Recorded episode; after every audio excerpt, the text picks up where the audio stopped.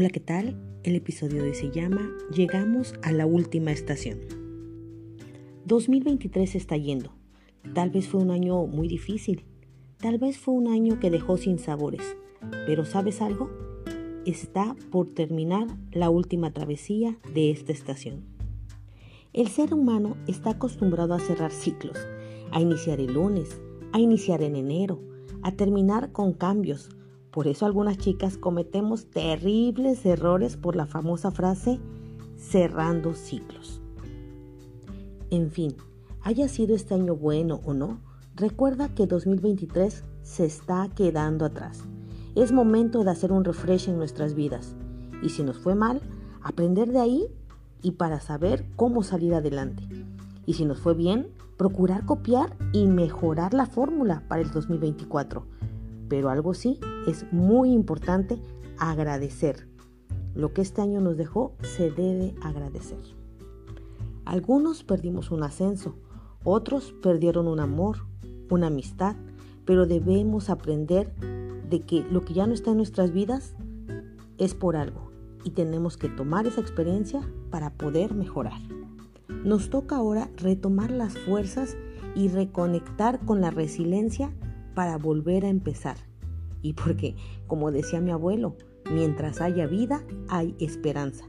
O como dice la Biblia en un pasaje, no apagará el pabilo que humea. Eso lo encuentras en Isaías 42, 3. Y esto es tan cierto cuando lo pones en práctica.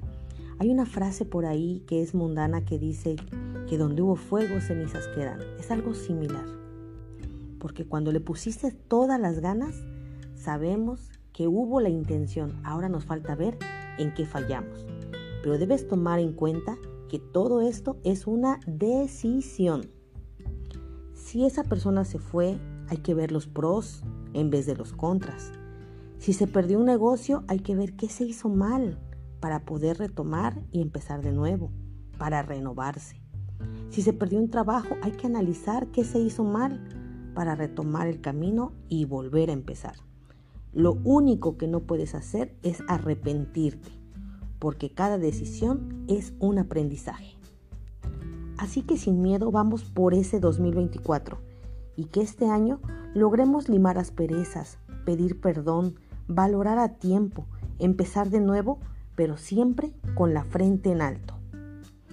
No te dejes vencer por esos pensamientos que acaban con nuestras ganas de seguir adelante. Tú tienes una meta, tienes un propósito. A eso viniste, a ser feliz, a tener una buena vida, porque así lo dijo nuestro gran maestro. Yo he venido para que tengan vida y la tengan en abundancia. ¿No me crees? Lee Juan 10:10.